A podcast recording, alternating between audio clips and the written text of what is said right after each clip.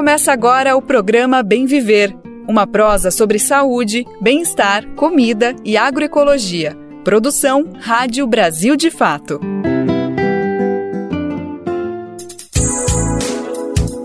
Hoje é segunda-feira, dia 26 de junho de 2023. E aí, passou bem o final de semana? Espero que tenha aproveitado bastante, que tenha curtido uma quermesse aí na sua cidade, se deliciado com as comidas das festas juninas, que olha só, vamos combinar, é uma das melhores coisas dessa época do ano, não é mesmo? Quentão, pipoca, canjica, hum, eu não sei você, mas eu adoro. E é nesse clima que eu tô chegando para mais uma edição do Bem Viver Hoje quem abre a semana por aqui sou eu, Geisa Marques, e eu conto com você para gente seguir nessa prosa diária com muita informação por aqui. Então, vem comigo para gente conferir os destaques de hoje. No programa de hoje tem uma conversa com o escritor Itamar Vieira Júnior. Ele falou com a gente sobre sua mais nova obra, Salvar o Fogo, sobre preconceito, reforma agrária, entre outros assuntos, tá imperdível. E vamos conhecer também uma experiência de reforma agrária bem sucedida no mundo. E não foi nenhum país socialista, não. Vamos entender como a distribuição de terras impulsionou a economia dos Estados Unidos. Reparação histórica. A PIB celebra a aprovação de cotas para indígenas em concursos públicos para juízes e juízas. Determinação foi aprovada pelo Conselho Nacional de Justiça e prevê a reserva de 3% das vagas. E no final do programa tem homenagem ao aniversariante do dia, o baiano Gilberto Gil, que está celebrando 81 anos hoje.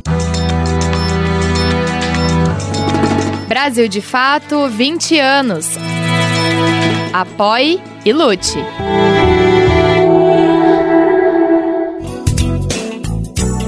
A gente está no ar com o programa Bem Viver de segunda a sexta-feira, sempre às 11 horas da manhã, na Rádio Brasil Atual em 98,9 FM na Grande São Paulo e também pela nossa rádio web no site radio.brasildefato.com.br, que você pode ouvir em todo o mundo. Dá para ouvir o programa também nos aplicativos de podcasts e na rede de rádios parceiras que retransmitem o Bem Viver de norte a sul do país, são mais de 100 emissoras.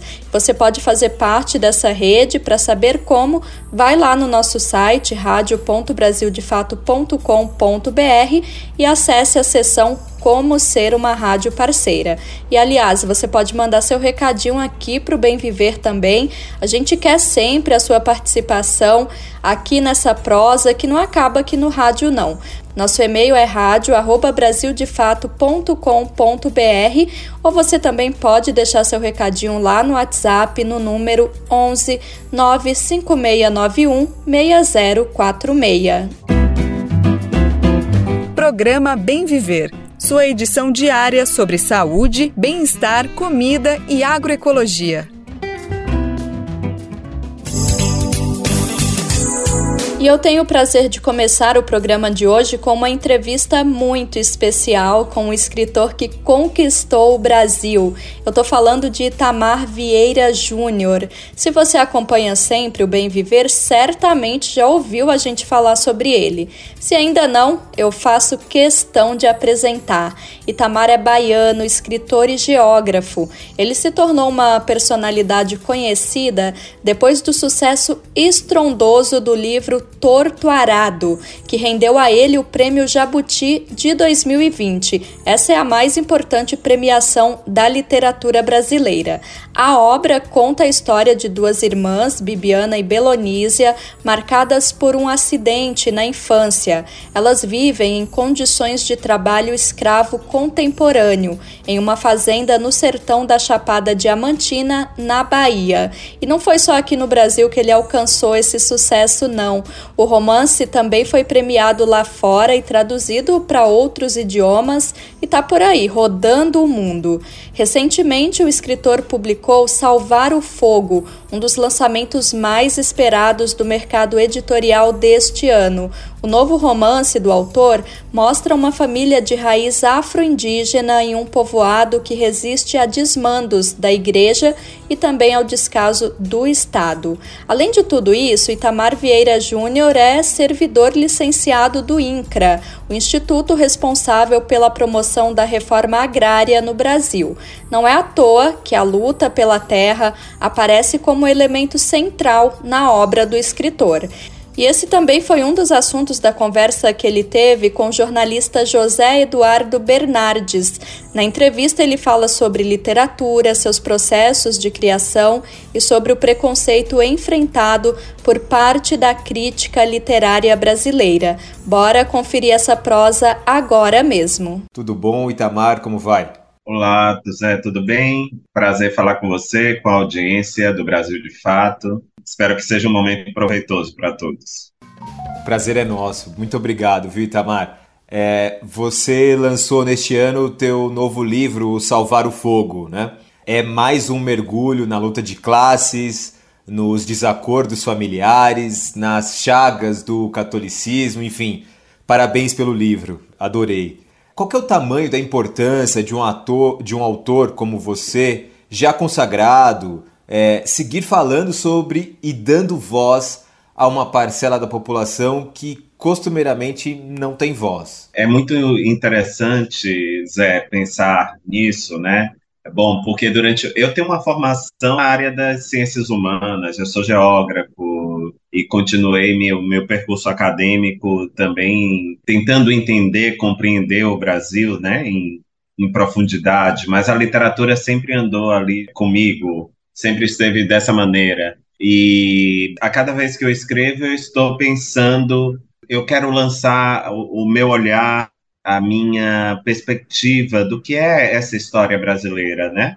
Essa, o que é este país? Né? Que, que civilização tem se erguido aqui, né? Com todas as dores, com todas as, as mazelas que ainda vivemos é, isso para mim é um ponto fundamental, porque quando eu me debruço sobre isso, eu estou e fazendo esse exercício, claro, porque não é uma, uma investigação, é muito diferente, é um, é um texto narrativo, é arte, né? Sobretudo é arte, é imaginação mas eu estou fazendo um exercício para entender o mundo à minha volta, para entender o Brasil, para entender a mim mesmo, para entender minhas origens, para entender as pessoas que estão à minha volta e que, e que por fim passam por coisas tão, tão difíceis, às vezes sem entender quando tudo isso surgiu, né?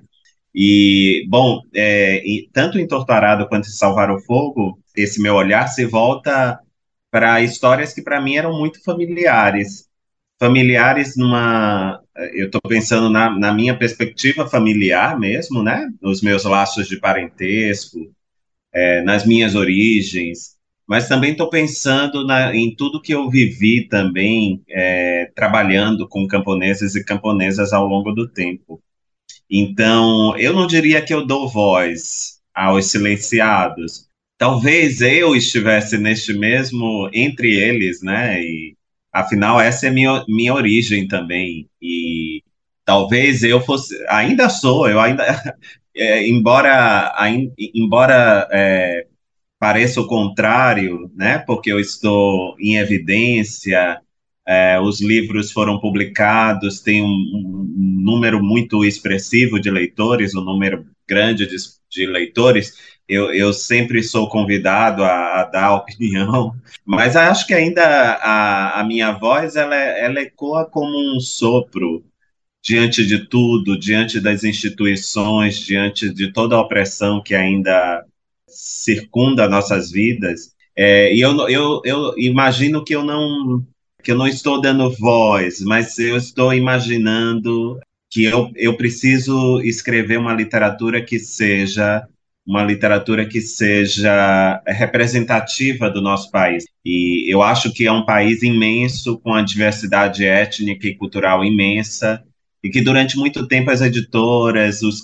críticos, é, os, os, acho que os prêmios literários estiveram restrito a um, a um círculo muito privilegiado, né, que trata apenas de uma classe média, branca, que sempre esteve neste, neste espaço de, de privilégio, nesse espaço de poder. Então, eu acho que eu me somo a, a essas pessoas e, enfim, vejo que nessas histórias, nessas vidas, há grandes narrativas. E você falou sobre. fez questão de pontuar que faz ficção, mas eu acho que da tua ficção há muito de realidade, né? Há muito de verdade. Como é transportar isso é, sem sentir invasivo, sem. Uhum. Enfim, qual que é a dificuldade de transpor essa barreira? É, eu, eu acho que a literatura, ela como arte narrativa, né, como essa arte narrativa, ela carrega alguns pilares que são comuns a quem escreve, né? E, e eu, eu percebo isso bem, eu já defini para mim o que é importante, o que é relevante. Primeiro que a gente precisa aproximar para que a literatura ela chegue ao coração das pessoas, né, de uma maneira muito muito pertinente, ela precisa é, ela precisa se aproximar da vida, ela precisa estar próxima da vida. Estar próxima da vida não quer dizer que a gente vá apenas narrar o que é realidade, o que é verdade. É, é, o estar próxima da vida é estar próxima da condição humana, né? Estar próxima aos nossos sentimentos. Então, eu acho que a literatura ela, ela, ela está apoiada em três pilares. Zé, a prime o primeiro pilar é a nossa capacidade de observar o mundo à nossa volta. Mas não é uma observação é, despretensiosa, como a gente passa ali o, o, o dedo na, no celular para olhar o que está posto ali nas redes sociais. Não, é uma observação muito muito acurada, né, do mundo é, à sua volta. Essa capacidade que nós temos de observar, de ouvir, de escutar, de não julgar muitas vezes, né? É, isso é muito importante para quem escreve. Depois, eu acho que a memória é também outro pilar da, do, da arte narrativa. É essa capacidade que nós temos de evocar nossas memórias. E quando eu falo memória, é desde memórias mínimas até as memórias transcendentes mesmo. Eu estou pensando numa personagem que precisa caminhar debaixo do sol né, e que está ali transpirando e, e, e tem a, a, luta, o labor do trabalho ali, como é que o corpo se sente depois de tudo isso. Eu acho que, bom, algumas pessoas podem não ter experimentado isso, né, é muito provável, mas muitas pessoas, a maior parte experimentou isso e sabe como é. Então, é, quando eu vou descrever algum evento, alguma cena, algum sentimento das personagens, geralmente eu estou evocando a minha memória, né? que é que eu sinto quando o corpo está fatigado de trabalho? O que é que eu, é, enfim, o que é que o que é que eu penso quando eu estou triste ou quando eu estou é, é, eufórico, né? Ou quando eu tenho raiva. É, tudo isso serve para também alimentar a ficção. E terceiro, o terceiro pilar é a, é a, é a capacidade que todos nós, seres humanos, né? Escre que escrevam ou não, temos de imaginar. É, você citou as premiações, né? E, e, de como essas premiações tiveram que se moldar também a uma nova geração de leitor, de, de escritores. É, eu lembro que é, teve uma sequência aí do Prêmio Jabuti de você, Jefferson Tenório, agora Luísa Romão, né, escritores. A Eliana é, Alves Cruz, que ganhou na categoria Contos ano passado também também é, uma série de escritores negros é, falando sobre temas descentralizados, cada vez menos europeizados, falando sobre nós, contando sobre a nossa história. A que se deve essa mudança nas premiações que até então são comandadas pelas mesmas pessoas, né? Eu acho que isso é uma pressão natural do meio, é, natural, quando eu falo, não é espontânea, tá? é porque esse país vem mudando, vem mudando nos últimos, nas últimas décadas. É, a gente não, não tem falado sobre isso de uma maneira muito, muito aberta, porque de fato falta muita coisa acontecer ainda, né? Isso é só o começo. O começo, não, eu não gosto nem de usar essa palavra. porque aí eu estou desprezando todos os que vieram antes e que cada uma à sua maneira lutou para que isso fosse possível. Mas é, esse país, eu vou, eu vou me deter nos últimos 30 anos. Esse país tem passado por uma verdadeira é, é, revolução, quase que silenciosa, né? Bom, a gente está escrevendo ainda o decreto pós, né, o decreto da abolição. Estamos escrevendo, eu sempre digo isso. É, cada política pública que vem para reparação é um capítulo daquele decreto, é um artigo, desculpe, daquele decreto que não foi escrito naquele momento. E um, um dos artigos mais importantes, eu acho que é a lei de cotas nas universidades, que abriu as universidades públicas para um contingente de pessoas que historicamente estiveram fora dela, né, que não tinham acesso pela desigualdade entre o ensino público e o ensino privado, né, pelas desigualdades de classe e de raça, né, porque classe média a gente pensa em pessoas brancas, e elas eram elas ainda que, que, que podem pôr seus filhos na, na escola na escola privada, que tem um ensino diferente, né, um ensino que muitas vezes, é, enfim, é, está mais voltado, eu não vou nem dizer que é melhor ou pior, mas eu vou dizer que está mais voltado para esses concursos, vestibulares, até o Enem, né? Então, a, a lei de cotas veio tentar mitigar um pouco essa veio tentar mitigar um pouco essa desigualdade. E, e de lá para cá, já são 15 anos, a gente está colhendo frutos disso. É, estamos colhendo, porque essas pessoas egressas da universidade, elas saem discutindo racismo, elas saem querendo conhecer a história do Brasil, elas demandam por leituras e não se sentem representadas pela literatura, às vezes, que estava aí, né? Nós somos frutos disso. Eu penso uma geração é, como eu, Jefferson, a Eliana, acho que nenhum de nós, talvez, ainda é, conseguiu acessar a cota, porque o sistema de cota veio pouco depois de eu me formar. O Jefferson, Mas, sim. É, o Jefferson... O Jefferson, sim, é. É. Mas eu já não consegui. A Eliana, é, que a Eliana com certeza também não. Ela, ela é de uma geração anterior, né? Como a minha. Então a gente não, não acessou. Mas enfim, a gente tem, é, a gente está acompanhando tudo isso. Não é porque a gente não participou que a gente não faça parte de tudo isso, né? Somos parte disso. Então é, tudo isso tem mudado. Então acho que nunca se discutiu tanto racismo no Brasil como se discute hoje, né? Nunca nos interessamos tanto por nossa história, inclusive para desmistificar coisas que estavam aí sacramentadas como como verdades, né? E a gente tem tem feito um movimento para pensar isso e pensar de uma maneira de uma maneira decolonial, vamos dizer assim, é, porque a gente deseja, Zé, que as pessoas é, sejam capazes de nos ler, aí eu estou falando dos prêmios, dos júris, dos críticos, né? A partir da nossa perspectiva, que eu acho que é aquilo que o Antônio Cândido, que nem viveu esse tempo e esse momento, já falava, né? Que seja capaz de, de, de ler o que se escreve a partir do contexto, do meio social onde aquilo é escrito, ou seja, essas mudanças refletem essa mudança na nossa sociedade. E para além disso, para além dessa mudança no júri, é, esses que a gente citou aqui, esses últimos ganhadores do Jabuti, são geniais. É, voltando, Sim, é, voltando a falar sobre é, Salvar o Fogo, Salvar o Fogo e Torturado são só os dois primeiros volumes de uma trilogia. Tô correto? É, quando é que vem tá esse correto. terceiro livro? Bom, todo mundo está perguntando, né? Quem leu quer ler a última parte.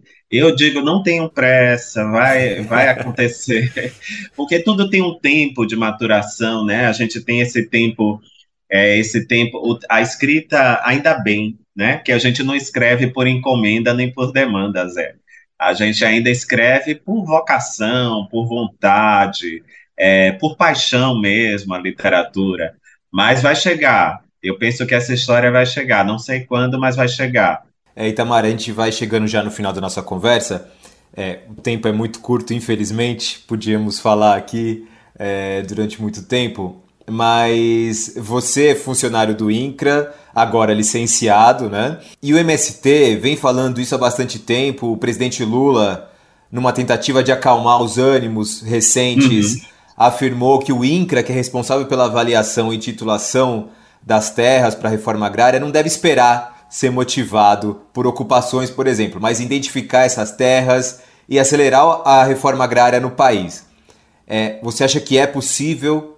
Eu acho. Eu acho que a reforma agrária é um tema, é uma política pública que não vai sair do horizonte durante muito tempo, por uma questão simples. Primeiro, que o Brasil é um país muito desigual é, do ponto de vista da estrutura fundiária. Depois, é porque os grandes produtores, eles não produzem alimentos para as pessoas, né? Eles produzem commodities para exportação, que é importante para a balança comercial, pode ser importante, né, para essa macropolítica, mas as pessoas não comem soja nem nem milho, apenas isso, né? Não faz parte da nossa dieta, não é exclusiva, a nossa dieta não é exclusiva, a gente não come commodity. Então, de segurança alimentar. E quem produz alimento para a mesa é, do brasileiro é o pequeno e médio, o pequeno e médio agricultor. É, eles que produzem alimentos. Ou seja, é, estamos falando de algo que é, que é importante, né? Nenhum país será desenvolvido se tiver metade da sua população passando fome, insegurança, insegurança alimentar. Acho que o movimento do Sem Terra vem passando, é, é histórico isso, enfim, faz parte da história do movimento, um, um, por um momento, um dos muitos momentos de criminalização, porque tem uma CPI no Congresso. Mas a gente, parece maniqueísmo, mas a gente sabe, né, o que é que está por trás de tudo isso. É, de fato, é um Congresso é, que não espelha a nossa diversidade, né, a, a nossa diversidade social e cultural, é, e regional, regional sim, porque as pessoas é, felizmente ainda obedece um critério aí regional, mas é, é, se a gente for olhar a bancada da Bíblia, a bancada da bala, a bancada a bancada da, da, do agronegócio tem um peso desproporcional num Congresso que é muito conservador. E aí, é, para desviar as atenções, é, cria uma CPI para tentar criminalizar os movimentos sociais, né? Como você bem disse, é, nenhuma terra produtiva ela será alvo de ocupação ou de desapropriação. É, Para que a reforma agrária aconteça, a Constituição é muito clara e é muito conservadora em, em relação a tudo isso. E ninguém está falando em, em uma nova Constituinte, mudar a Constituição. É só seguir o que está lá. A terra tem uma função social. Essa função social é cumprida ou não? Se ela é produtiva, ela é cumprida pode ser até uma fazenda de agronegócio, é, ela, é, se ela é produtiva, ela não vai ser alvo de desapropriação. Mas se a terra está lá apenas para especulação imobiliária, é, se ela é improdutiva, ela não cumpre sua função social. Então, ela, tem, ela é passível de desapropriação e ela é desapropriada para a reforma agrária. Ponto. Não tem drama. E a desapropriação não é confisco, o governo não confisca, o Estado brasileiro não confisca esses bens, esses imóveis. O Estado brasileiro indeniza todos, né? Tem uma política de indenização, ou seja, essas pessoas serão indenizadas e assim a vida segue e a gente vai reduzir as desigualdades no campo, na cidade, a gente vai garantir a, a segurança alimentar. Vamos caminhar para isso, né? Se tiver mais pro, produção, mais, é, mais pessoas trabalhando no campo e menos desigualdade, ou seja, Reforma agrária é, é, um tema importantíssimo, não sai de pauta, está no nosso horizonte e ainda vai continuar por muito tempo. Com certeza. Itamar, muito obrigado por essa conversa, viu? Obrigado também, Zé. Lembrando que essa entrevista está disponível na íntegra para você conferir nas plataformas de podcasts e também no nosso site em radio.brasildefato.com.br. É só ir lá na página e procurar pelo BDF Entrevista. A reforma agrária foi um dos assuntos abordados pelo Itamar Vieira Júnior nesta entrevista que a gente acabou de escutar. Ele ressaltou quanto o Brasil é um país desigual, do ponto de vista da estrutura fundiária, ou seja, um país que tem muita terra nas mãos de poucos latifundiários. Enquanto isso, agricultores e agricultoras não têm sequer um lote para trabalhar e produzir alimentos. Para se chegar à raiz desse problema, a gente precisa voltar alguns anos na história. No segundo reinado, o Brasil tomou uma medida que seria determinante para sua histórica concentração fundiária. Em 18 de setembro de 1850, o imperador Dom Pedro II assinou a Lei de Terras e foi por meio dela que o país oficialmente optou por ter a zona rural dividida em latifúndios e não em pequenas propriedades. A legislação determinou que nenhuma terra poderia mais ser apropriada através do trabalho, mas apenas por compra do Estado. As terras já ocupadas seriam medidas e submetidas a condições de utilização ou novamente estariam na mão do Estado que as venderia para quem definisse. Além de impedir que as pessoas escravizadas obtivessem posse de terras por meio do trabalho, essa lei também previa subsídios do governo à vinda de colonos do exterior para serem contratados no país, desvalorizando assim ainda mais o trabalho dos negros e negras. Quando a abolição ocorreu, essa parcela da população foi abandonada à própria sorte, sem acesso a qualquer tipo de reparação, indenização e terras, sem poder cultivar a terra e sem dinheiro para comprar diretamente do Estado, o que restou foi a fuga para as grandes cidades para viver em cortiços, vendendo sua mão de obra por um baixíssimo custo. Feito esse apanhado histórico, fica a pergunta o que teria sido diferente se o Brasil tivesse realizado uma reforma agrária naquela época? A gente tem um exemplo para apresentar de um país que colocou em prática uma política de distribuição de terras bem sucedida. E deve ter gente achando que eu estou falando de algum país socialista, não é mesmo? Já que essa pauta está sempre muito ligada à esquerda. Mas não, eu estou falando da maior economia capitalista do mundo. É isso mesmo os Estados Unidos da América. Vamos conhecer essa história na reportagem de Pedro Paiva, correspondente do Brasil de Fato, em Nova York. No Brasil, o tema da reforma agrária está no centro do debate político. Uma CPI instaurada na Câmara pela oposição quer investigar o movimento dos trabalhadores sem terra, o MST. O movimento luta pelo cumprimento da Constituição de 1988. Terras não produtivas que não cumprem a função social devem ser desapropriadas e destinadas às famílias sem terra que nela podem produzir.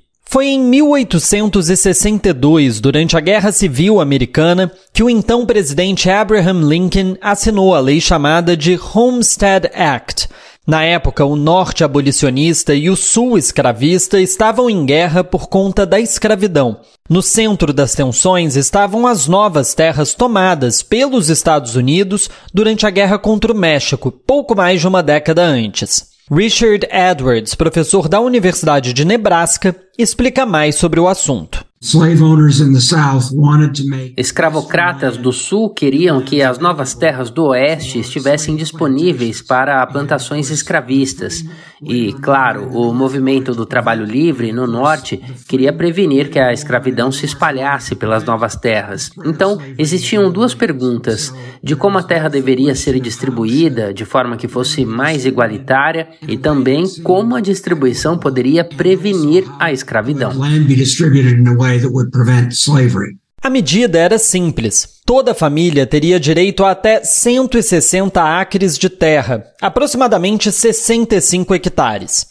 Para ter a propriedade reconhecida, a família tinha que produzir, construir uma casa e morar na terra por pelo menos cinco anos. O custo legal do processo para o assentado era de aproximadamente 30 dólares, pouco mais de 900 dólares em valores atuais. A distribuição de terras beneficiou principalmente famílias pobres, criando uma nova classe média rural que impulsionou toda a economia do país. No total, 1,6 milhão de títulos foram concedidos pelo governo federal. 10% de toda a terra pública dos Estados Unidos foi destinada gratuitamente a reforma agrária. Atualmente, a estimativa é de que 90 milhões de estadunidenses sejam descendentes de assentados. Mas nem todos foram beneficiados nessa história. Carlos Marentes, da Via Campesina do Texas, explica.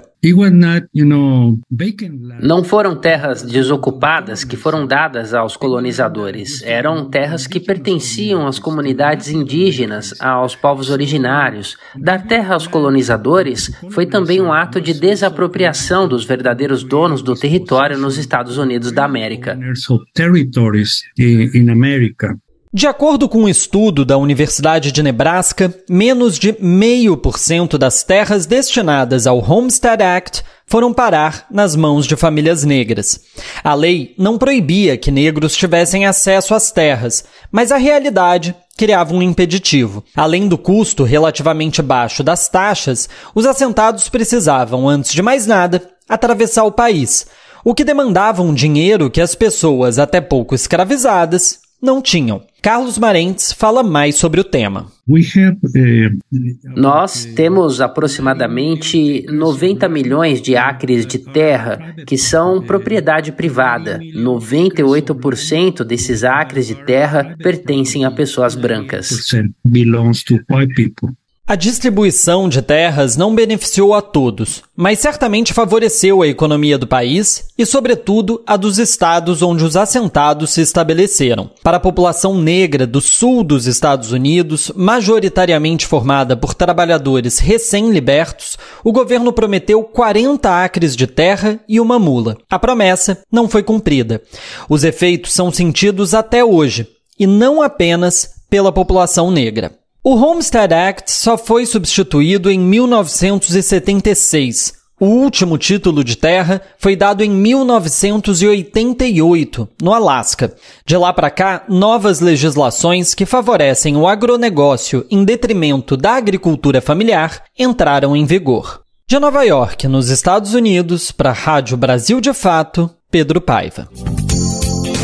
Dos Estados Unidos, a gente volta para o Brasil para seguir falando sobre direito à terra. Duas fazendas no sul da Bahia foram reconhecidas como parte de territórios indígenas. Uma mulher reivindicava a propriedade da área, mas uma decisão judicial reafirmou a posse da terra à comunidade Pataxó Ranranrain. Os detalhes com o repórter Gabriel Correa, da Rádio Nacional. A justiça confirmou que duas fazendas ao sul do município baiano de Itaju do Colônia são parte da terra indígena Caramuru Paraguaçu. A decisão do Tribunal Regional Federal seguiu o entendimento do Ministério Público Federal de que as terras estão na área dos indígenas Pataxó Ranranhan, que tem uma população de 2.800 pessoas. A ação contra a comunidade indígena foi impetrada por uma mulher que se dizia proprietária e que tinha comprado os terrenos de antigos fazendeiros. Entretanto, uma perícia topográfica confirmou que as fazendas Ribeirão da Fartura 2 e Vitória estão dentro da terra indígena de 54 mil hectares. De acordo com o Instituto Socioambiental, uma lei do fim do século XIX extinguiu as aldeias localizadas próximas à região, fazendo com que diferentes grupos indígenas encontrassem refúgio na terra Caramuru Paraguaçu. Em 2012, o Supremo Tribunal Federal reconheceu que a demarcação dessa terra indígena ocorreu em 1938 e a partir daí foram declarados nulos todos os títulos de propriedade da área mas apenas na década de 1980 começaram as ações contra as fazendas particulares que existiam ilegalmente na terra indígena. A legislação impede que essas terras sejam vendidas ou cedidas. A comunidade Pataxó Ranranhan também não poderia abrir mão da posse permanente nem do uso exclusivo das riquezas do solo, dos rios e dos lagos. De acordo com a Fundação Nacional dos Povos Indígenas, o extremo sul da Bahia é território tradicional dos povos Pataxó, Ranranhan e Tupinambá, que somam hoje cerca de 200 mil hectares de Mata Atlântica. Da Rádio Nacional em São Luís, Gabriel Correa.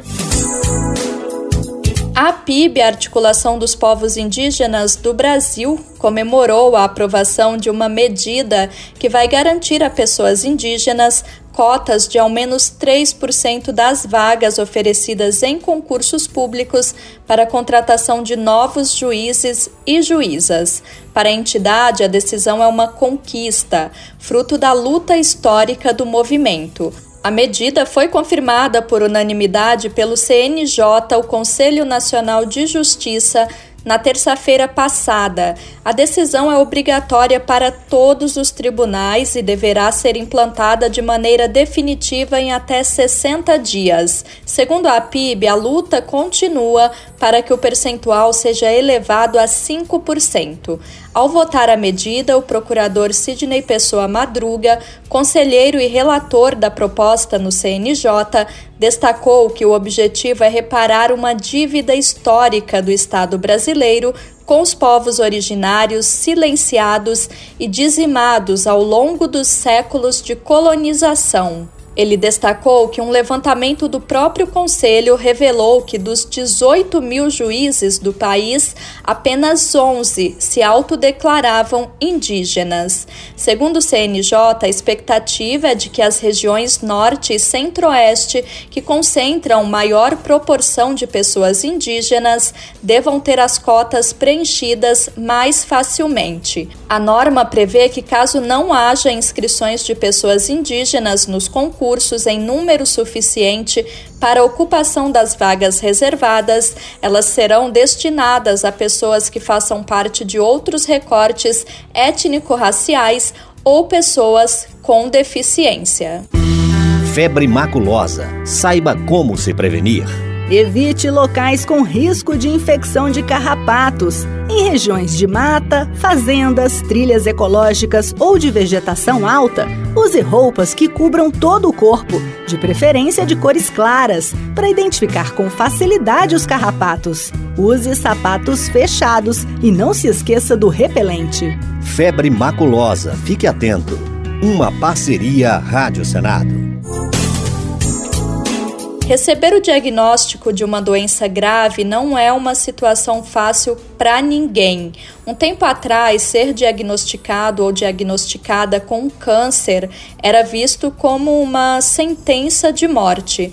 Graças à evolução da medicina e aos avanços da ciência, hoje as coisas já são diferentes. O câncer pode ser uma doença curável quando a descoberta é precoce.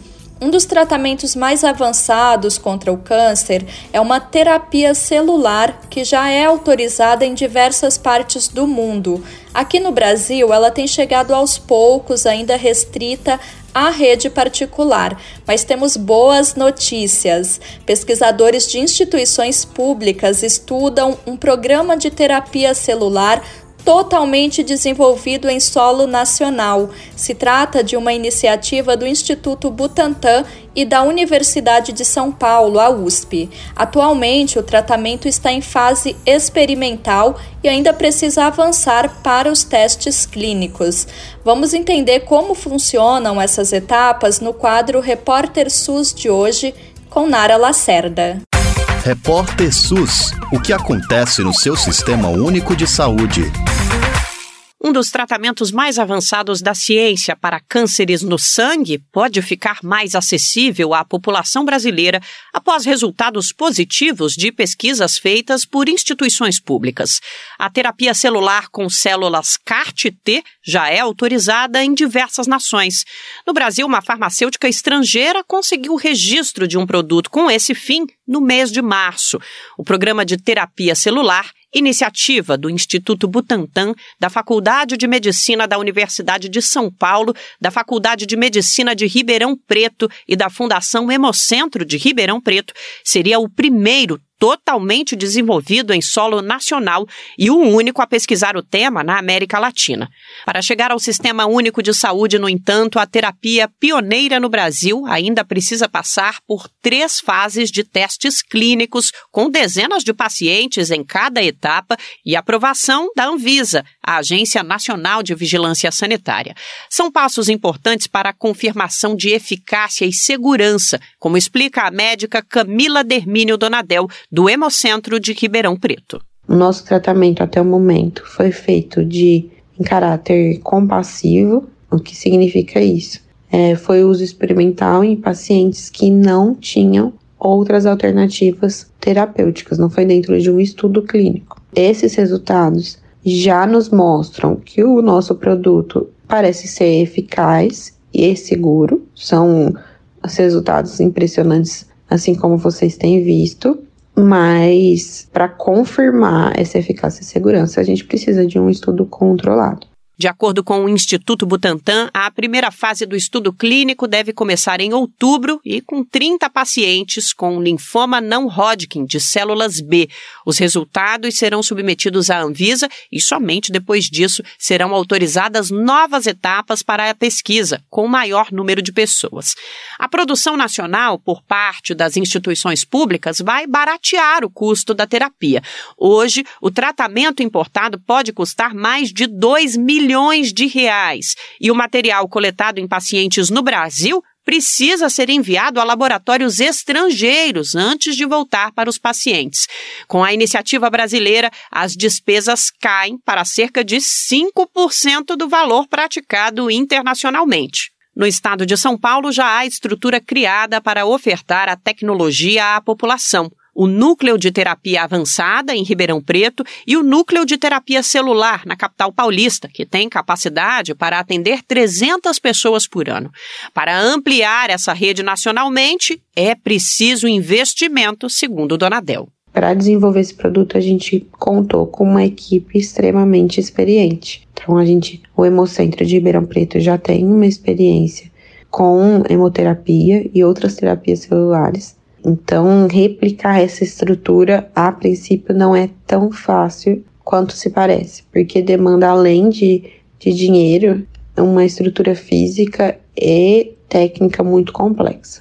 CART-T pode ser indicada para casos de leucemia linfoblástica B, linfoma não Hodgkin de células B e mieloma múltiplo. Ela usa células retiradas dos próprios sistemas imunológicos das pessoas em tratamento, que são modificadas geneticamente em laboratório e passam a produzir uma molécula conhecida como receptor de antígeno quimérico. Isso cria a capacidade de reconhecimento e de ataque às células cancerígenas. Na prática, quando são aplicadas novamente ao organismo humano, as células modificadas se multiplicam e melhoram a capacidade de resposta à doença. A técnica foi aplicada em pacientes pela primeira vez em 2010 e surgiu nos Estados Unidos. No país norte-americano, a CART-T é liberada para o público desde 2017. Os testes experimentais no Brasil foram realizados em 14 pacientes. Em todos os casos, houve remissão de pelo menos 60 60% dos tumores. De São Paulo, da Rádio Brasil de Fato, Nara Lacerda. A gente segue falando de ciência e saúde. A pandemia de Covid-19, além das milhares de mortes pelo mundo, também fez a gente pensar no porquê do surgimento de doenças como essa. De onde elas vêm? Por que tem um efeito tão devastador? Como colocar fim às doenças infecciosas e reduzir o número de vítimas. As respostas para essas perguntas fazem parte de um esforço constante de pesquisadores e médicos que lutam para combater novas doenças transmissíveis. Para entender a causa do surgimento de doenças e retorno de outras, a repórter Sandra Capomatto, da Rádio USP, conversou com o médico epidemiologista Expedito José Albuquerque Luna. O professor de medicina preventiva da Universidade de São Paulo traz um contexto histórico e ressalta os desafios para barrar a disseminação dessas enfermidades em um cenário de globalização, com pessoas transitando o tempo todo entre os países. Vamos ouvir. Nos últimos anos, o Brasil e o mundo estão registrando a cada período uma nova epidemia de doenças. Doenças infecciosas emergentes, doenças transmissíveis novas ou que surgiram em um determinado país. O que será que está acontecendo? A Rádio USP conversou com o professor de Medicina Preventiva da Faculdade de Medicina da USP e epidemiologista Expedito Luna para entender Vamos começar pela história, que tem início no século XVI, quando os exploradores espanhóis levaram a varíola, o tifo, o sarampo e a gripe espanhola a várias populações no mundo. durante a maior parte uh, da história da humanidade, da vida dos, dos seres humanos no planeta Terra, a principal causa de morte eram as doenças infecciosas. Então, as pessoas morriam muito cedo decorrentes de doenças infecciosas, da desnutrição crônica, né, da fome e das guerras, mas o peso muito importante era o das doenças infecciosas. E isso foi assim até a metade do século XIX, até, até muito pouco tempo atrás, quando a gente pensa no tempo histórico. Essa verdadeira guerra biológica levou aproximadamente 50 milhões de mortes. Depois da Revolução Industrial, ocorre uma melhoria nas condições de vida da população e, consequentemente, uma redução das doenças infecciosas e um aumento das doenças crônicas, como câncer, neoplasia e de coração. Esse movimento foi conhecido como a transição epidemiológica. E ele ocorreu primeiro nos países hoje desenvolvidos, então Europa Ocidental, América do Norte, depois nos países que se desenvolveram muito rapidamente na Ásia, como o Japão, a Coreia, e por fim nos demais países nos quais o Brasil se inclui. Apenas no século XX apareceram as vacinas e antibióticos, gerando um grande otimismo na ciência e na população em geral, com um possível extermínio das doenças infecciosas. Quando se imaginava que tudo estaria aparentemente sob controle, para surpresa de médicos e comunidade científica, surge o HIV, que assustou os Estados Unidos, uma doença infecciosa, desconhecida e letal justamente no país mais rico e mais desenvolvido do mundo, que são os Estados Unidos da América, apareceu então uma doença infecciosa desconhecida e fatal, e que naquele momento matava todos aqueles que eram diagnosticados com um pouco mais de tempo, um pouco menos de tempo. Nesse momento despertou o alerta que o desenvolvimento das cidades poderia ser uma das causas do surgimento de doenças ou retorno de outras. O professor Luna explica que a globalização e o desenvolvimento das cidades ajudam a espalhar doenças novas a expansão das fronteiras agrícolas e a ocupação humana de novos territórios, de territórios que antes eram ocupados por florestas. Então, isso provavelmente está na gênese da emergência de algumas doenças que fazem esse salto de espécies, que pulam, agentes infecciosos que pulam de um hospedeiro eh, animal que vive nas florestas para o hospedeiro humano. Então, isso possivelmente está relacionado ao aparecimento da Covid, a questão da febre amarela aqui no Brasil. Professor de Medicina Preventiva, Expedito Luna, diz que um bom exemplo dessa globalização são as doenças como a Covid-19 e a varíola. Ambas se disseminaram com a viagem de pessoas entre diversos continentes. Então, nós temos sim uma relação com a, a globalização, no sentido de que Hoje em dia, muito fácil você entrar num avião, no meio de uma floresta lá da, da Indonésia ou da China, e no mesmo dia você está numa grande cidade de um outro continente. Então, isso facilitou a transmissão dos agentes infecciosos. Mas como proteger o país? Uma barreira sanitária seria saída? Para o professor de medicina preventiva da USP, não. Isso é uma ilusão porque existe um período de incubação do vírus.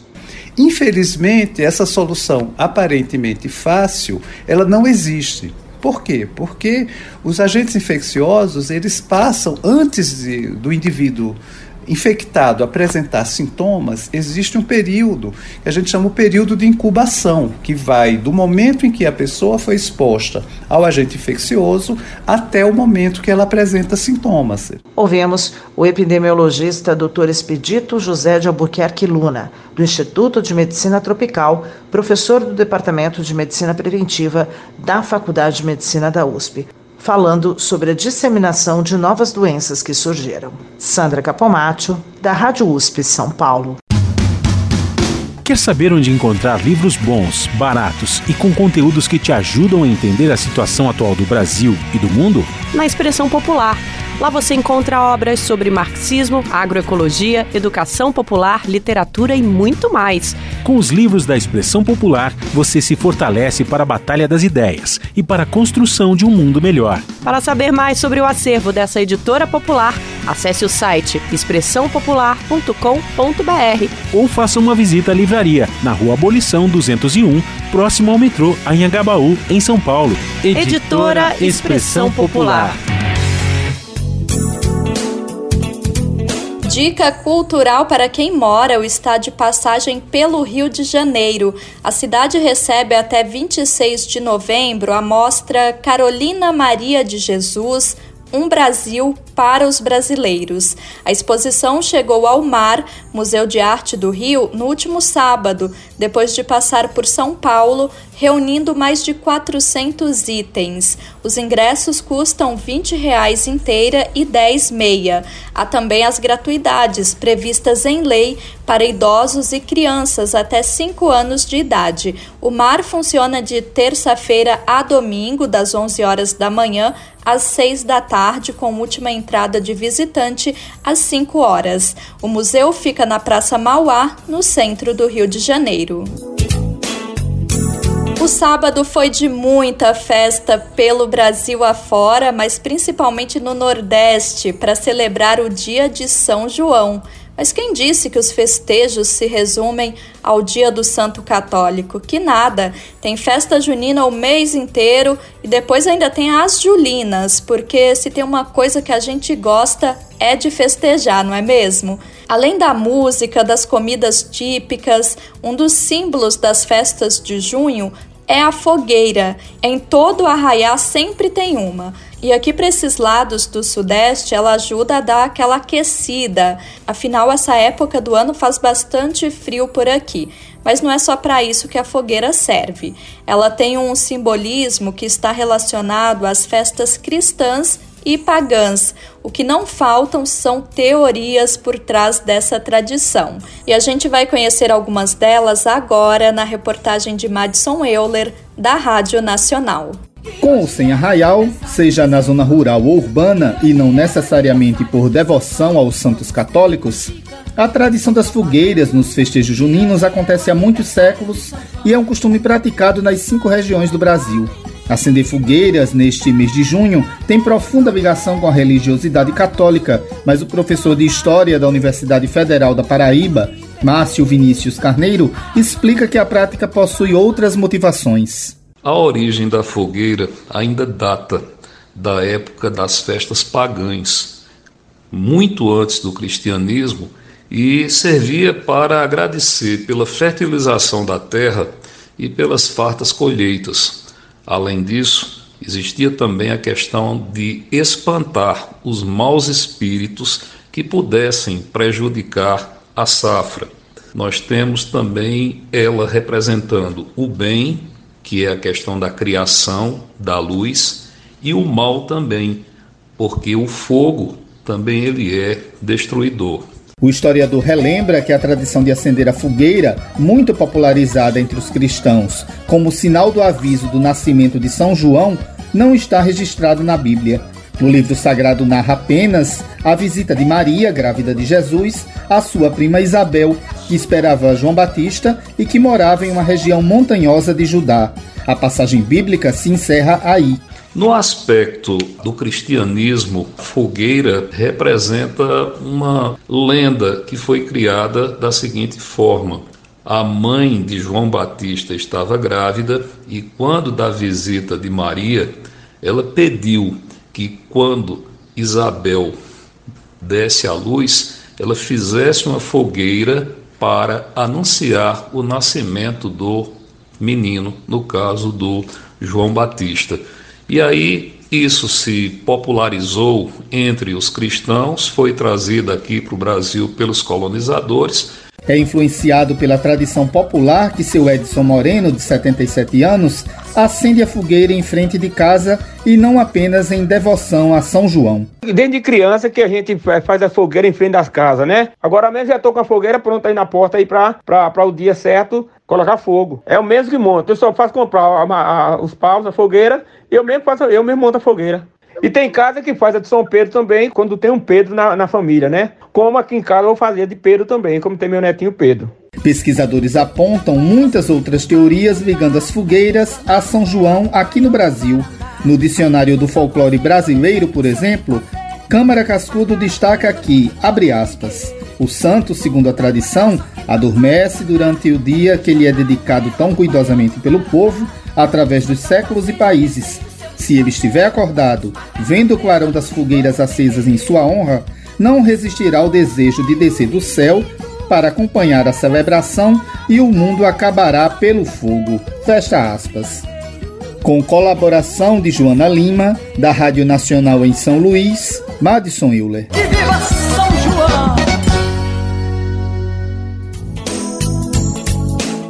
E não custa lembrar que acender fogueira exige cuidados, nada de local fechado, perto de casas e embaixo de fiação elétrica. Outra recomendação do Corpo de Bombeiros do Ceará é não usar combustíveis para alimentar o fogo. Nunca deixe a fogueira sem vigilância, especialmente se houver crianças por perto. é importante ter sempre adultos responsáveis presentes para monitorar o fogo e garantir que não ocorram acidentes. E ao final das festas, lembrar sempre de apagar o fogo com um balde d'água ou com algumas pás de areia para que não fiquem resquícios de brasas que também podem causar queimaduras. E hoje a gente termina o Bem Viver homenageando um aniversariante muito especial e que está sempre presente também nas festas juninas. Não necessariamente ele em pessoa, mas suas músicas com certeza. Um dos mestres da música brasileira está de aniversário hoje. Gilberto Gil completa 81 anos de vida nesta segunda-feira e a gente tem mais é que celebrar a vida desse grande artista. Então, bora encerrar o bem viver com esse clássico eternizado na voz de Gil, Esperando na Janela. Ainda me lembro do seu caminhar, seu jeito de olhar, eu me lembro bem. Fico querendo seu cheiro, é daquele jeito que ela tem. O tempo todo eu fico feito tonto, sempre procurando, mas ela não vem. E esse aperto no fundo do peito, desses que o sujeito não pode aguentar. Ah, esse aperto aumenta meu desejo, e eu não vejo a hora de poder lhe falar. Por isso eu vou na casa dela, ai, ai Falar do meu amor Me esperando na janela, ai, Não sei se vou me segurar. Por isso eu vou na casa dela, ai Nosso programa de hoje fica por aqui, mas amanhã, terça-feira, tem mais uma edição novinha para você. O Bem Viver vai ao ar a partir das 11 horas da manhã na Rádio Brasil Atual, 98,9 FM na Grande São Paulo ou no site radio.brasildefato.com.br Lembrando que o Bem Viver vai ao ar também em diversas rádios pelo país. Muitas emissoras retransmitem o nosso programa. A lista é enorme e você pode encontrá-la lá no nosso site na matéria de divulgação diária do programa. Aqui a gente reforça sempre o nosso agradecimento e confiança a toda essa rede que se soma nessa nossa caminhada de debate e construção de uma sociedade alinhada ao conceito de bem viver. Muito obrigada por estarem com a gente. Vamos que vamos, que tem muito pela frente. O Bem Viver também fica disponível como podcast no Spotify, Deezer, iTunes e Google Podcasts. Sobe o som pra gente, Paroche. Por isso eu vou na casa dela, ai, ai. Falar do meu amor pra ela, vai. Tá me esperando na janela, ai, ai. Não sei se vou me segurar. Por isso eu vou na casa dela, ai, ai. Falar do meu amor pra ela, vai. Sei se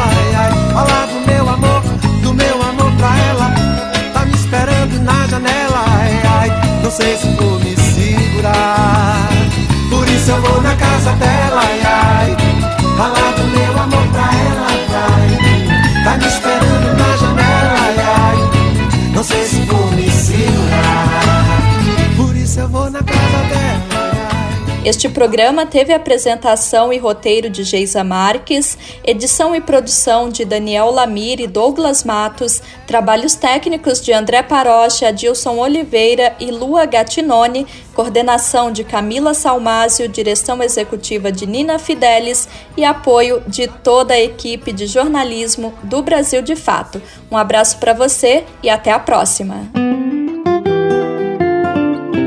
Você ouviu o programa Bem Viver, uma prosa sobre saúde, bem-estar, comida e agroecologia. Produção Rádio Brasil de Fato.